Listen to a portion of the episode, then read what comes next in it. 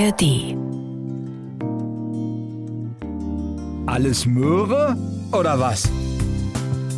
Der Gartenpodcast von NDR1 Niedersachsen. In unseren beiden Alles Möhre oder was Gemüsebeeten, da sieht es jetzt im November schon ein bisschen übersichtlicher aus als im Sommer. Wobei man sagen muss, einiges wächst tatsächlich noch und wir können bestimmt auch noch ein bisschen was ernten später. Ihr bekommt diesen Podcast ja alle zwei Wochen in der App der ARD Audiothek und habt ja auch vielleicht verfolgt, was wir in den vergangenen Monaten so alles angebaut und geerntet haben. Wir, das sind Martina Witt, Redakteurin beim NDR in Niedersachsen. Und Ralf Walter, ebenfalls Redakteur beim NDR. Und natürlich unsere Gartenexpertin und Diplombiologin Claudia Heger. Claudia, super, dass du wieder bei uns bist und uns sagst, was wir heute noch machen wollen und wie wir diese Kulturen, die wir hier eingepflanzt haben, gut über den Winter bringen können. Ja, hallo. Schön, dass du da bist. Ja, die Beete, das wisst ihr ja, sind ja eigentlich ziemlich klein, zwei Meter mal 1,20, nur groß, damit man halt nicht zu viel Mühe hat und alles auch gut so neben der Arbeit vielleicht schafft, die man ja auch noch hat. Man ist ja nicht vielleicht schon im Rentneralter oder Rentnerinnenalter. Gärtnern ist ja für alle Altersgruppen eigentlich etwas, Martina. Und wir wollen hier so ein bisschen Resümee ziehen heute mal ne? und dann den Ausblick wagen aufs nächste Jahr. Genau, das machen wir. Schauen wir doch mal, was haben wir gemacht, was hat geklappt, was hat nicht so gut geklappt, was wächst jetzt immer noch. Wir haben angefangen im März mit unseren Saubohnen. Mhm. Da haben wir hier ein paar Reihen gepflanzt, haben ordentlich auch gelegt, weil wir dachten, oh, vielleicht wird ja nicht alles was, aber die sind so abgegangen, dass sie das ganze Beet zugewuchert haben, kann ich mich noch erinnern. Die sind richtig was geworden und äh, weil wir sie so früh gepflanzt haben, konnten sie dann auch den Blattläusen Paroli bieten, die dann zwischenzeitlich dran hochgeklettert sind, aber die haben nichts mehr gemacht, waren nur ein bisschen schwarz und vielleicht nicht ganz so schön, aber Saubohnen, check, war super. Gut, die Buschbohnen und Stangenbohnen haben uns auch ordentlich überrascht. Also die Buschbohnen hatten wir ja drei verschiedene Sorten. Die sind ganz gut geworden. Da hängen immer noch ein paar Böhnchen dran, sollte man gar nicht glauben. Und die Stangenbohnen sind auch abgegangen wie Raketen. Also die waren ja Bestandteil einer Milpa und zu so einer Milpa, da gehört noch Mais und eigentlich ein Kürbis. Wir haben eine Zucchini reingepflanzt und die Stangenbohnen, die waren so fix, dass der Mais eigentlich keine Chance hatte, Claudia. Den hätten wir eher pflanzen müssen. Ne? Ja, das war im, im Frühjahr um die Eisheiligen rum war es relativ kalt. Es hat zwar keinen Frost gegeben, aber es war lange kalt und der Mais, der fängt dann an zu stocken. Er kommt dann nicht hoch und wir hatten die Bohnen dann rechtzeitig gepflanzt und die sind natürlich richtig gut gekommen, weil die das Klima hier besser vertragen und ja, dann ist der Mais praktisch auf der Strecke geblieben. Ja, Ja, das kann passieren. Wir lernen daraus, ne? ganz klar. So, dann haben wir aber ordentlich geerntet an den Stangenbohnen, Martina. Also kiloweise. Kiloweise Stangenbohnen. Ich glaube, wir haben sie auch ein bisschen an Kolleginnen verteilt und ja auch an Hörerinnen und Hörer. Und hier gerade bei uns auf dem Flur hatte irgendwann keiner mehr Lust auf Stangenbohnen. Aber sie haben gut geschmeckt. sie haben wirklich gut geschmeckt. Und ja. äh, ich finde, ein satter Erfolg sozusagen waren auch unsere Kartoffeln. Absolut. Da haben wir kiloweise geerntet. Das war auch richtig gut. Bei den Möhren ist Ja. die Bilanz so mittelprächtig. Ne? Waren okay. Genau, nächstes Mal müssten wir welche pflanzen, die nicht so tief wurzeln, die nicht lang werden, sondern eher rund. Pariser Pariser Karotte, habe ich mir gemerkt. Oh, Das wäre dann die Sorte der Wahl fürs nächste Jahr.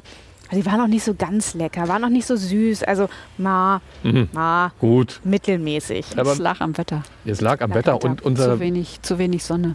und wir haben halt nicht so einen tiefen Boden hier. Also Mhm. bei 40 Zentimeter spätestens ist hier bei uns schon Feierabend. Dann kommen noch mal Steine und Geröll und was weiß ich nicht alles. Kohlrabi wiederum. Boah, war gut. Ja, guck Haben wir auch mehrere Generationen gepflanzt und einen können wir immer noch wegnehmen. Ja, und da hinten ist noch ein zweiter, der So. so, langsam nachkommt immer noch. Tomaten, Ja, die hatten ja ihre ganz eigene Geschichte. ja, haben wir schon ein paar Mal erzählt. haben wir schon ein paar Mal erzählt. Aber man muss sagen, alle Tomatenpflanzen, die wir da noch ins Beet gesetzt haben, die Triebe der geschrotteten quasi und das Überbleibsel der Ursprungstomate haben wirklich noch ganz gut getragen. Ne? Also wir haben hier ganz, ganz wunderschöne Tomatenrispen noch gehabt. Die sind jetzt zwar ja noch ein bisschen grün, aber wir haben geerntet und wir hoffen, dass wir die noch in Zeitungspapier legen können und dann immerhin noch ein paar davon nachreifen. Es gibt Rezepte für grüne Tomaten, so Chutney und sowas. Also diese grünen Tomaten, das sind in der Regel auch grüne Tomaten. Ach Also so. die werden gar nicht rot. Das Green ist Ah, Die Sorte Green Zebra zum Beispiel. Das Also ist grünes so eine. Zebra. Grünes Zebra. Die ist grün, aber wenn die reif ist, kriegt sie so einen kleinen gelben Anflug. Und die enthält, wenn sie reif ist, kein Solanin. Okay, mehr. ich fürchte, Auch wenn sie grün ist. Ich, ich könnte mir vorstellen, es gibt diese Verwechslungsgefahr. Bei- Gut, dass wir drüber reden. Bei Farben haben wir schon mal falsch gelegen. Kannst du dich noch erinnern? Hier, die Paprika hier unten, da haben wir immer darauf gewartet, Dass dass, sie rot rot, wird. wird. Und dann kam Claudia und sagt, nee, nee, Leute, hier, Martina und Ralf, die ist orange. Die wird nicht rot. Ne? Das ist halt eine Sorte, da ist die Endfarbe orange. Und jetzt sieht sie ganz lustig aus, weil die Seite, die die Sonne abbekommt, ist tatsächlich orange geworden und die Rückseite ist grün. Also sie ist jetzt so zweigeteilt. Können wir die noch irgendwie umdrehen? nee, das bringt nichts. Auspflanzen und Man kann, sie, man kann sie abschnehmen und eventuell ein bisschen liegen lassen noch, dann kann sie noch ein bisschen nachreifen. Also dann wird das Grüne noch ein bisschen gelber, aber äh, man kann es ja beides essen. Ja, Man isst ja auch grünen Paprika, der ist immer unreif. Genau. Und der hat nicht das Problem mit dem Solanin. Okay. Und wenn wir schon bei der Farbe grün sind, gucken wir auf unseren. Grünkohl. Ja. Ja. Äh, Also, äh, er ist nicht die Palme, ne? Also, aber 10, 20 Zentimeter hat er schon. Er wird uns nicht satt machen, glaube ich, Claudia. Was ne? machen wir damit? Ja. Zwei Äh, Pflanzen sind Man kann das. sie stehen lassen. Ähm, man kann äh, nachher über Winter das eine oder andere Blatt mit in den Salat, in die Rohkost roh mit reinbringen. Ne? Also das geht als Vitaminspritze sozusagen. Aber große Ernten kriegen wir da nicht mehr. War wahrscheinlich auch schon ein bisschen zu spät mit Ja. den Pflanzen. Aber vorher war hier auch kein Platz. Das war ja hier so voll. Ne? Ja. Das, äh, also im nächsten Jahr werden wir hoffentlich dann vorher ein bisschen Platz frei halten, dass der früher ins Beet kommt. Also, lieber Grünkohl, du hast keine Schuld. Du hättest Nein. dich richtig gut entwickelt, wenn wir dich eher hier ins Beet gepflanzt hätten. Wir sind es gewesen, die einfach den richtigen Zeitpunkt verpasst haben. Ja, im anderen Beet drüben, wollen wir da mal rüber gucken? Oder Martina, möchtest du hier noch? Ja, die Erbsen haben sich nämlich schon wieder ganz toll Ach ja. entwickelt. Wir haben ja Erbsen gepflanzt, damit die nächstes Jahr früh treiben, nicht wahr? Ja, eventuell. Das müssen wir sehen, wie jetzt der Winter wird. Wenn es sehr lange Kahlfröste gibt, dann sollte man es ein bisschen mit Vlies abdecken. Die kann man über Winter ganz auch wieder in die Rohkost geben, ne? so als äh, Vitaminzusatz. Mit Stiel? Ja, so die ganze Pflanze. Deswegen habe ich die dichter gepflanzt. Normalerweise nimmt man die so auf alle fünf Zentimeter eine. Aber jetzt über Winter kann ich ja die dazwischen dann immer rausnehmen. Ne? Die sind dann ja hin. Die kommen dann im nächsten Jahr nicht mehr. Und deswegen äh, nehme ich da jetzt über Winter praktisch das frische Grün runter und im nächsten Frühjahr kommen die dann früher raus. Und du hast eben Kahlfrost gesagt. Also, Ah. das ist halt frostiges Wetter ohne Schnee. Ohne ne? Schnee, genau. Also da ist keine schützende Schneedecke auf Nee. den Beeten, Mhm. sondern der Frost kommt direkt komplett in den Boden rein. Und das ist natürlich nicht so schön. ja, der Schnee würde das gut isolieren. Ne? Aber haben wir leider nur noch sehr wenig in den Wintern hier. Ja, aber wir müssen mal abwarten, wie dieser Winter wird. Ne? Man kann es ja nicht immer hundertprozentig voraussagen. Hier haben wir noch ganz viel grüne Blattmasse auf der anderen Seite, also da, wo ich stehe, hier auf der anderen Seite des Beetes.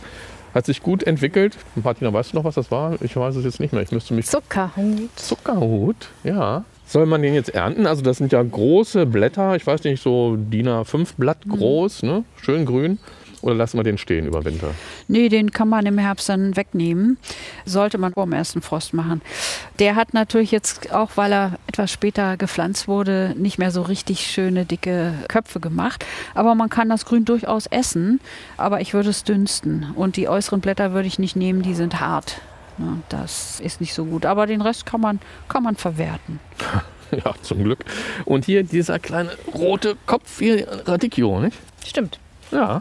Auch Das klein, ist ein aber- Radicchio, ja. Mit Hier Tomate weg drin. mit der- ist so wie eine Kinderfaust ungefähr. Soll auch noch drin bleiben oder was würdest du empfehlen? Den kann man noch lassen. Und wir haben ja Spinat nochmal nachgesät. Die Mhm. erste Variante hat nicht geklappt. Die ist, glaube ich, gar nicht aufgegangen. Ne? Doch, die war zu früh. Die hat die war geschossen. Zu früh. Genau, die Ja, ist ja. geschossen. Und jetzt sieht man hier was. Die Keimblätter und schon die, die nächste Runde sind draußen. Den lassen wir stehen. Der kann stehen bleiben, der braucht auch nicht mal abbedeckt werden, der ist auch absolut winterhart. Und im nächsten Frühjahr kommt er dann früher und das ist dann so die erste Ernte dann. Und wenige Zentimeter entfernt steht unser Mangold. Da wollte ich schon mit der Schere ran. Aber Claudia hat gesagt, Hände weg davon, der muss noch. Man kann ihn noch stehen lassen, wenn es noch warme Tage gibt. Der kann durchaus noch ein bisschen wachsen von der Mitte her. Ähm, man kann aber außen schon so ein paar Stiele abnehmen, die kann man schon mal essen. Aber eigentlich bleibt er über Winter stehen und der ist dann im nächsten Frühjahr auch sehr früh, äh, wie der Spinat. Und äh, spätestens aber, wenn er in äh, Blüte geht, sollte man ihn nicht mehr essen. Dann enthält er Oxalsäure und das ist für viele Leute wie beim Rhabarber dann? Mhm. nicht so gesund. Aber der wird im nächsten Frühjahr noch eine gute Ernte geben. Aber den würde ich über Winter ein bisschen mit Laub abdecken. Machen wir. Besorgen wir uns Herz. irgendwo Laub her. Hier fällt ja auch genug Laub an, hier auf dem Funkhausgelände. Mhm. Und dann wird er schön eingepackt, damit das kuschelig hat, wenn es draußen Mhm. richtig frostig wird.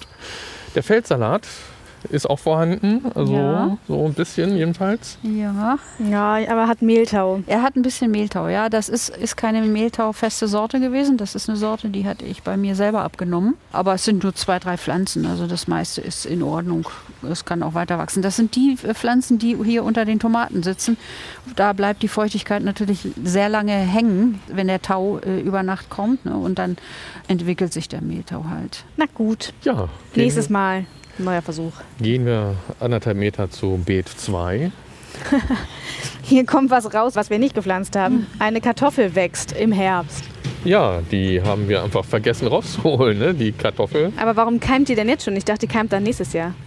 Nee, äh, das ist bei Kartoffeln nicht unbedingt gesagt. Also die brauchen wohl nicht diese extrem langen Tage.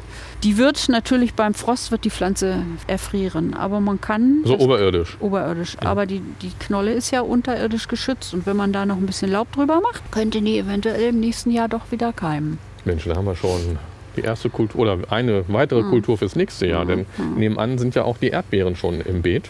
Ja, Die haben sich alle wieder berappelt. Ne? Wir hatten ja nachgepflanzt. Die sehen gut aus. ja, die sehen gut aus. Das lässt schon auf eine Ernte im nächsten Jahr hoffen.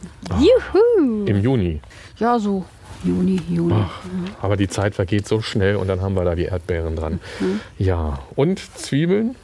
Oh, komm auch. Ja, auch schon, die ne? kommen, die Winterzwiebeln. Und der Knoblauch das zwischen den Erdbeeren ist auch Ah, rausgekommen. tatsächlich, ja. Stimmt, Da kommt wieder Knoblauch. Gras. Da kommt Gras. Oh, Obacht, Finger weg. Da müssen wir beim Aufräumen der Beete dran denken, dass wir das, nicht einfach ja, ja. Hier hat sich einer. Nee, da, da kommt auch noch einer.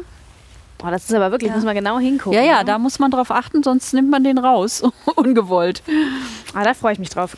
Auf den Knoblauch Ja, oder auf den die- Knoblauch. Auf den Knoblauch und auf die Erdbeeren. Aber der wird dann erst so im Juli, August im nächsten Jahr dann erntereif sein. Und ja, schaffe ich. Aber dann kriegt er auch eine richtige Knolle. Deswegen wird er auch erst im September gepflanzt, dann die Zehe. Und den Knoblauch haben wir ja nicht aus Versehen oder weil wir ähm, keinen anderen besseren Platz gefunden haben zwischen die Erdbeeren gepflanzt, sondern das hat ja einen konkreten Hintergrund, warum Knoblauch und ähm, Erdbeeren so gut harmonieren. Ja, Zwiebelpflanzen schützen angeblich vor Pilzkrankheiten. Also die halten so ein bisschen den Grauschimmel von den Erdbeeren fern. Ja, da sind wir mal gespannt, wie das klappt. Kann man Knoblauch immer noch setzen oder ist zu spät? Man kann es versuchen, er wird dann wahrscheinlich nicht mehr rauskommen, aber er ist winterhart und er kann dann im nächsten Frühjahr ein bisschen früher dann austreiben. Ne? Man kann es versuchen. Tja, also wer noch eine Knoblauch Er wird nicht mehr groß, so wie da jetzt. Ne? Der ist ja im September, haben wir den, glaube ich, gepflanzt. Ne? Mit den Ende August, Anfang September mit den Erdbeeren oder kurz nach den Erdbeeren. Der hat jetzt schon Laub gemacht, aber was man jetzt pflanzt, das kommt dann erst im nächsten Jahr. Aber wer jetzt noch eine Knoblauchzehe, so eine einsame in der Küchenschublade findet, Kann es versuchen. Wenn es allerdings eine herkömmlich gezogene ist, äh, meistens nicht. Die sind behandelt, dass sie nicht mehr austreiben. Ah, also es ja. sollte schon Bioware sein dann. Dann würde es aber gehen. Ja. Gut, unser Bienenfreund, unser Gründünger Phacelia, blüht sogar noch jetzt im November. Claudia, was sagst du Ja, dazu? haben wir rechtzeitig ausgesät, würde ich sagen.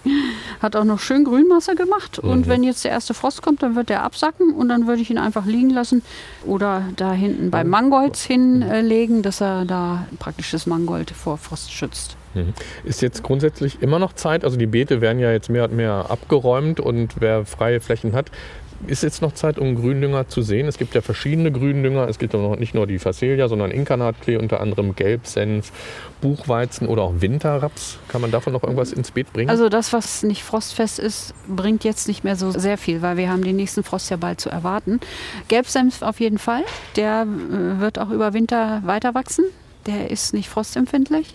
Aber Facelia, man kann es versuchen, wenn man Glück hat und es ist jetzt noch ein Monat warm, also dass es noch nicht friert, dann kriegt man kleine Pflanzen. Mhm. Zur Blüte kommt er nicht mehr.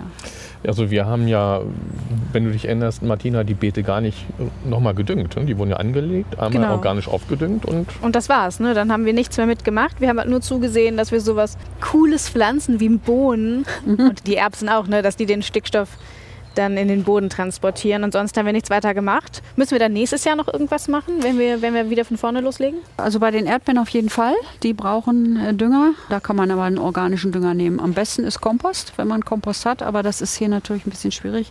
Aber den kann man ja auch von woanders her besorgen.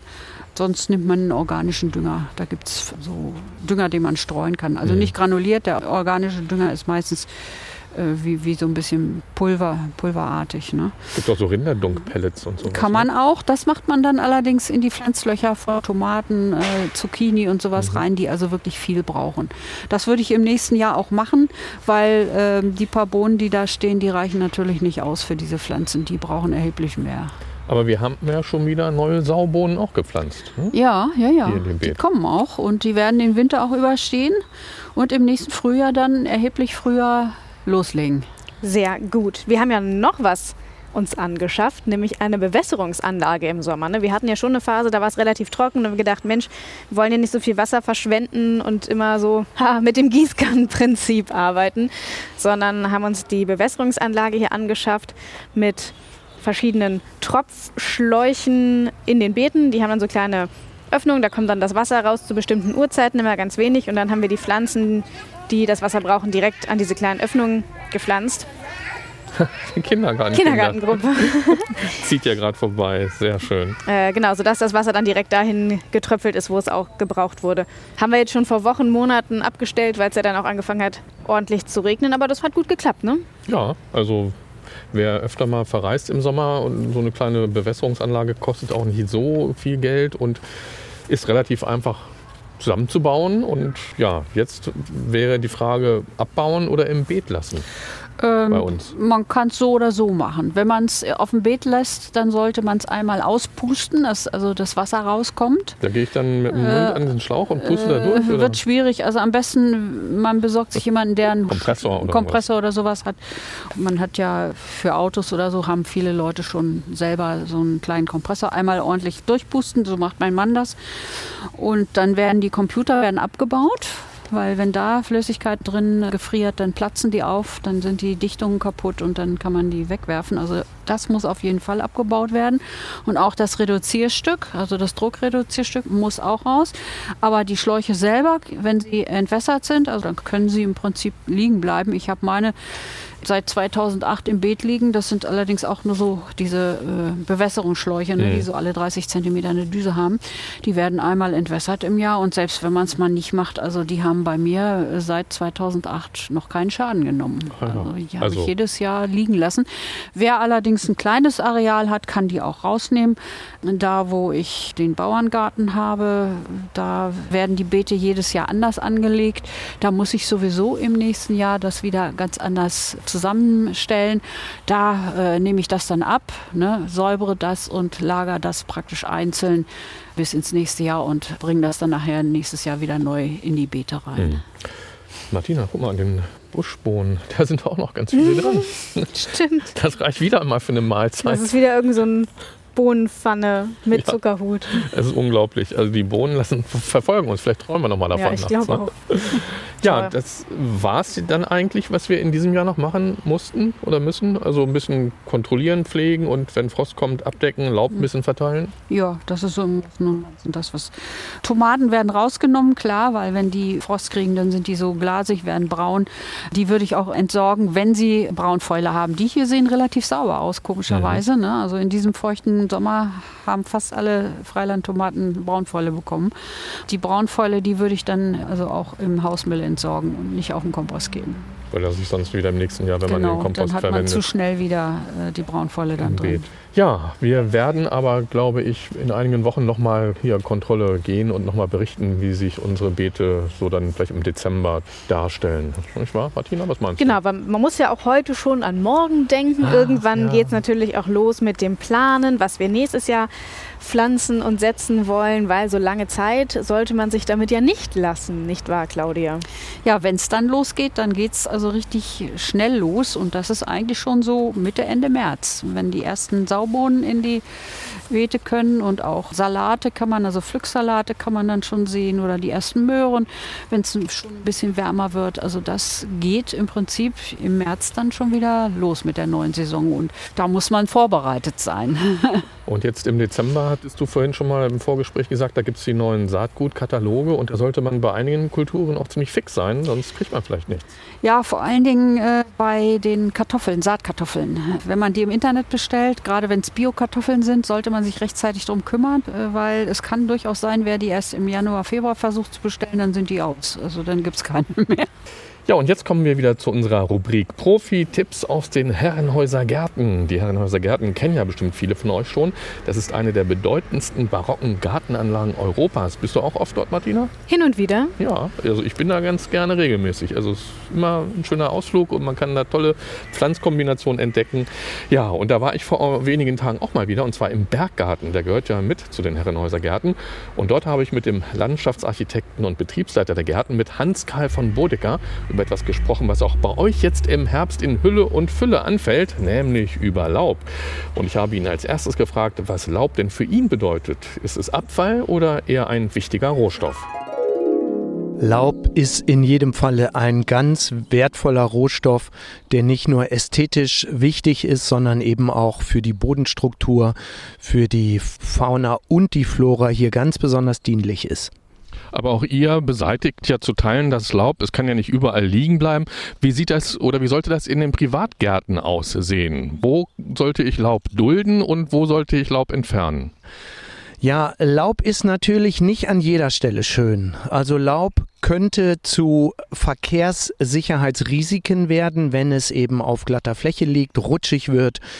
Laub ist auch nicht gleich Laub. Es gibt also Laub, das ist mit Gerbsäure behaftet. Es gibt Laub zum Beispiel von der Rosskastanie, da ist die Miniermotte bzw. das Larvenstadium der Miniermotte enthalten. Das fällt zu Boden, überdauert dort den Winter und kommt im nächsten Jahr dann eben wieder und schädigt den Organismus, die Kastanie. Und deshalb empfehle ich dieses Laub einzusammeln, genauso das von der Schwarznuss oder der Walnuss oder Eiche, weil es einen besonders hohen Gerbsäureanteil hat und dann für die Bodenstruktur in dem Falle dann nicht sinnvoll ist. Gut, dieses Laub wäre dann wahrscheinlich auch nicht, also das, was du gerade erwähnt hast, auch nicht dazu geeignet, es zu kompostieren.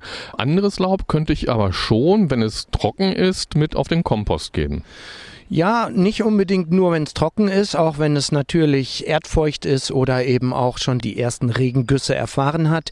Wichtig ist bei Laub, dass es eben in einer lockeren Struktur auf den Kompost gebracht wird und eben nicht eine dicke Horizontauflage darstellt, denn dann entsteht Fäulnis und dann entsteht Geruchsbelästigung und dann zersetzt es sich auch nicht gut.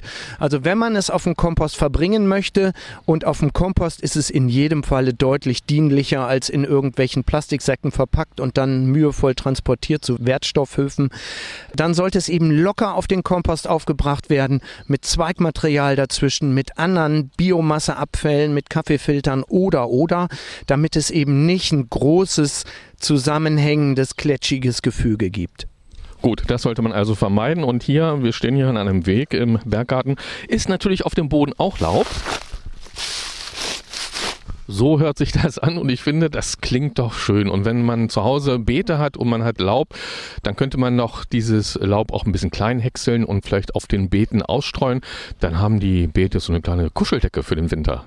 Ja, ganz wichtiger Aspekt, der Frostschutz für den Boden, für das dort lebende Bodengefüge, ganz besonders wichtig auch für die Mikroorganismen oder Kleinstinsekten und Käfer, die dort eben wohnen und äh, den Winter überdauern möchten und natürlich auch eine wichtige Bereicherung als Biomasse für den Boden. Stichwort Huminstoffe, die gehören eben in den Boden. Laub gehört nach meinem Dafürhalten in jedem Falle ins Landschaftsbild und ist natürlich ästhetisch auch ganz besonders Schmuck, denn rotlaubig, gelblaubig, dunkellaubig. Ne? Also Blätter, die auf der Rasenfläche sind, sind kein Makel, sondern tragen zu diesem Ambiente des Herbstes deutlich bei und machen ihn schöner. Aber so eine bunte Laubdecke, hast du ja gerade schon angesprochen, so rotlaubig oder auch andere Farben auf dem Beet, ist doch was Schönes im grauen Herbst. In jedem Falle. Das ist der Herbstaspekt, den eben auch eine gute Pflanzenauswahl darstellt.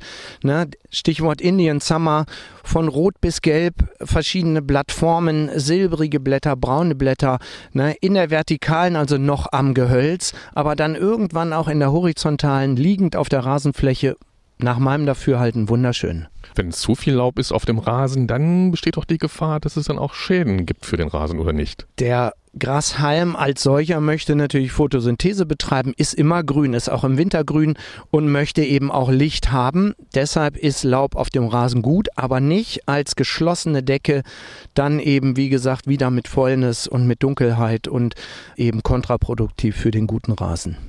Und wenn ich Kübelpflanzen habe, die ich draußen überwintern lasse, also zum Beispiel meine Heidelbeeren, die ich habe im Kübel, vier Stück, da packe ich auch immer, oder die packe ich dann so den Kübel in Noppenfolie ein und oben drüber auf das Substrat, da kommt dann bei mir auch mal so eine dicke Laubschicht drauf. Ist das richtig? Ja, in jedem Falle. Also es kommt immer darauf an, wie frostsicher und wie frosthart die darin befindlichen Pflanzen sind. Wenn sie eben nicht ganz so resilient sind gegen tiefe Temperaturen, dann sollte man sie auch in einer schönen Laubschicht einpacken oder Noppenfolie. Bisschen aufpassen muss man auch da wieder mit Fäulnis und Schimmel, denn die Feuchtigkeit ist ja drin, die will auch irgendwie wieder raus. Aber grundsätzlich ist Laub ein natürlicher Isolator für eben Kübel, für Pflanzungen, die eben dann frostempfindlich ist. Und auch einige Tiere freuen sich ne, über eine Laubecke irgendwo vielleicht. Genau. Also hier heimische Tiere wie zum Beispiel Bilche, Igel, das Haselmäuschen, der Siebenschläfer, die überwintern eben oder haben ihre Winterruhe in Lebensstätten, die eben durch Laub ausgekleidet werden. Also es ist ganz besonders wichtig, lebenswichtig für diese Individuen, dass sie eben über Laub verfügen. Also so ein ganz steriler, aufgeräumter Garten ist da überhaupt nicht gut. Und äh, so ein Igel oder Eichhörnchen im Kobel, die suchen sich dann eben entsprechende Biomaterialien. Das muss nicht nur Laub sein, das können Grashalme sein oder auch Federn oder Wolle von anderen Tieren, äh, die dann eben für diese Lebensstätten herhalten, um sie dann eben komfortabel dazu bieten. Gut, aber wir halten nochmal fest, ganz klar, Laub muss nicht aus dem Garten entfernt werden. Laub kann vielfältig, wir haben es gerade angesprochen, du hast es erläutert, eingesetzt werden im Garten. Und dann haben wir auch so ein bisschen den Kreislaufgedanken. Genau so ist es richtig. Aber es ist ja nicht jeder Garten gleich. Es gibt also Gärten, die sind äh, völlig gehölzbestanden, sehr beschattet und produzieren eine ganze Menge Laub. Die von mir eben angesprochene Rosskastanie, die wirft ja nicht nur Laub, sondern dann eben auch Früchte und Schalen dieser Früchte. Da entsteht eine Riesenmasse. Und wenn man das etwas reduziert oder diese Biomasse dorthin verbringt, wo sie eben unschädlich dann in den Kreislauf eingebracht werden kann, dann ist es sicherlich eine gute Idee. Andernfalls sollte man sich von diesen Massen dann möglicherweise auch, Stichwort Kompost, oder auch mal sinnvoller Entsorgung dann eben entledigen. Laub als ästhetisches Gestaltungsmaterial. Auch sehr schön. Mhm. Ja, stimmt. Mit rotem und gelbem Laub kann ich auch tatsächlich was anfangen. Am liebsten noch an den Bäumen, aber im Beet ist es sicherlich auch ganz schön. Ja, das war der Profitipp aus den Herrenhäuser Gärten heute von und mit dem Landschaftsarchitekten und Betriebsleiter der Gärten Hans Karl von Bodecker. Claudia, du hast ein bisschen auch eine Meinung zu Laub. Ja, im Großen und Ganzen war das ja alles richtig, was der Herr gesagt hat. Ja, ästhetisch in unseren kleinen Gärten das Laub auf dem Rasen zu lassen, würde ich also nicht empfehlen. Das sind kleine Flächen und so, so große Gehölze haben wir ja eigentlich nicht. Da würde ich also zusehen, dass ich das Laub vom Rasen runterhole. Aber wenn mal ein buntes Blättchen da liegt. Nein, das macht runter. gar nichts. Wie gesagt, hm. geschlossene Laubdecken, die schädigen den Rasen dann schon. Genau, da muss man dann mit dem Rechen ran und weg damit. Ah, Martina. Es ist soweit, ne? Ja.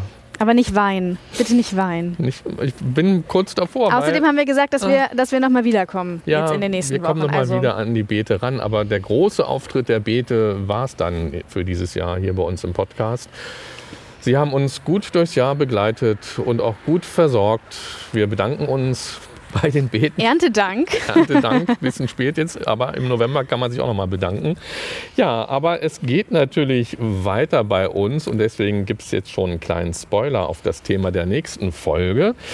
Es ist ja jetzt die Zeit, nämlich auch das nächste Gartenjahr zu planen. Machen wir ja auch, haben wir ja gesagt. Ne? Im Dezember melden wir uns nochmal. Claudia schickt uns etwas und wir sagen, wie es hier dann weitergeht. Aber es gibt ja auch ganz große andere Projekte vielleicht, die euch in den Köpfen herumschwirren.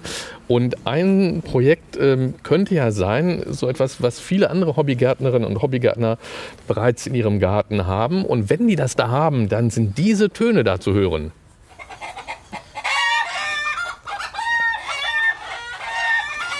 Na, Martina? Fluggänse auf dem Weg in den Süden. Nein, fast. Also, die sind ein bisschen kleiner als Gänse, das sind Hühner, Mensch. Es geht nämlich um Hühner. Vielleicht habt ihr ja auch schon mal daran gedacht, euch Hühner in den Garten zu setzen, also einen Hühnerstall zu bauen und einen Zaun drumherum und so weiter und da Hühner zu halten. Wir fahren demnächst zu einem Experten, der ganz viele Hühner im Garten hat. Das ist ein großes Hobby und dann sagen wir euch dann auch in dem Podcast in der Folge, ja, worauf muss man überhaupt achten? Darf ich überall im Garten, also ob ich in der Stadt wohne oder auf dem Lande, einen Hühnerstall bauen, Hühner da reinsetzen? Brauche ich einen Hahn, damit Eier kommen? Wie viele Hühner sollten es mindestens sein? Ja, wie aufwendig ist die Pflege? Also etwas besprechen wir und da freue ich mich schon drauf. Ja, ich bin auch total gespannt. Und wie immer gilt, wenn ihr Fragen an uns habt, dann schickt uns doch eine Mail an garten.ndr.de. Vielleicht habt ihr ja auch schon eine Frage für die Hühnerhaltung, dann können wir die gleich mitnehmen. Oder schickt uns ähm, über unsere NDR Niedersachsen-App eine Sprachnachricht und auch ein Blick in unseren Gartenblog auf ndr.de-ndr1 Niedersachsen lohnt sich immer. Da findet ihr ja Fotos von unseren Beeten und dann bald auch von den Hühnern, die wir besuchen. Die Folge dazu gibt es dann in zwei Wochen in der App der ARD Audiothek. Ja, und wenn es in eurem Garten oder auf dem Balkon jetzt auch schon vielleicht ein bisschen leerer wird und da nicht mehr ganz so viel los sein sollte, dann habt ihr ja vielleicht auch ein bisschen mehr Zeit zum Lesen. Eat, Read, Sleep, so heißt nämlich der NDR Bücher-Podcast. Keine Angst, es ist kein Bücher-Podcast auf Feuilleton-Schwurbelniveau, sondern da wird Leidenschaft für Literatur geweckt und das mit allen Sinnen. Denn es gibt auch immer ein Gericht, das mit dem Buch oder mit dem Autor oder der Autorin zu tun hat. Aber vor allem geht es natürlich ums Lesen. Die Hosts Jan, Daniel und Katharina schwärmen von aktuellen Lieblingsbüchern, streiten über Bestseller, stellen die All-Time-Favorites der Community vor und betteln sich im Literaturquiz. Den Bücherpodcast Eat, Read, Sleep findet ihr auch in der ARD Audiothek. Viel Spaß beim Reinhören. Ja, ein wichtiger Hinweis war das von Martina natürlich. Und äh, du hast ja auch gesagt, man kann uns Gartenfragen schicken und das hat auch eine Hörerin gemacht. Und ähm, da können wir ja mal Claudia fragen, ob sie da die richtige Antwort weiß, denn diese Hörerin macht sich Sorgen um ihre Zaubernuss, also Hamamelis ne, oder auch mhm. Zaubernuss. Die Blätter dieser Zaubernuss, die sind am Rand dunkelbraun und gewellt, hat auch nicht mehr so viele Blätter dran an der Pflanze und wenige Blüten, schreibt sie und fragt jetzt, woran kann es liegen? Claudia, was meinst du?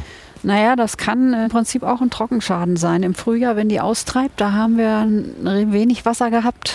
Und wenn die dann austreibt und nicht genug Wasser bekommt, dann äh, ist das Blatt natürlich nicht so voll entwickelt und dann kann es schon von den Rändern her schon mal braun werden. Das holt die aber über Winter normalerweise wieder auf und da braucht man eigentlich keine Angst haben. Abwarten, wie es das nächste Jahr wird. Und normalerweise brappelt die sich wieder. Gut, also nichts runterschneiden, wegschneiden, einfach Nein. so wachsen lassen, wie sie also, da ähm, steht. Die Hamamelis, die mag überhaupt keinen Schnitt. Einfach nur stehen lassen, so wie sie ist. Wunderbar. Gut, damit sind wir am Ende für heute. Ne? Mhm. Und damit sagen wir, Martina Witt, Redakteurin beim NDR in Niedersachsen. Und Ralf Walter, Redakteur beim NDR.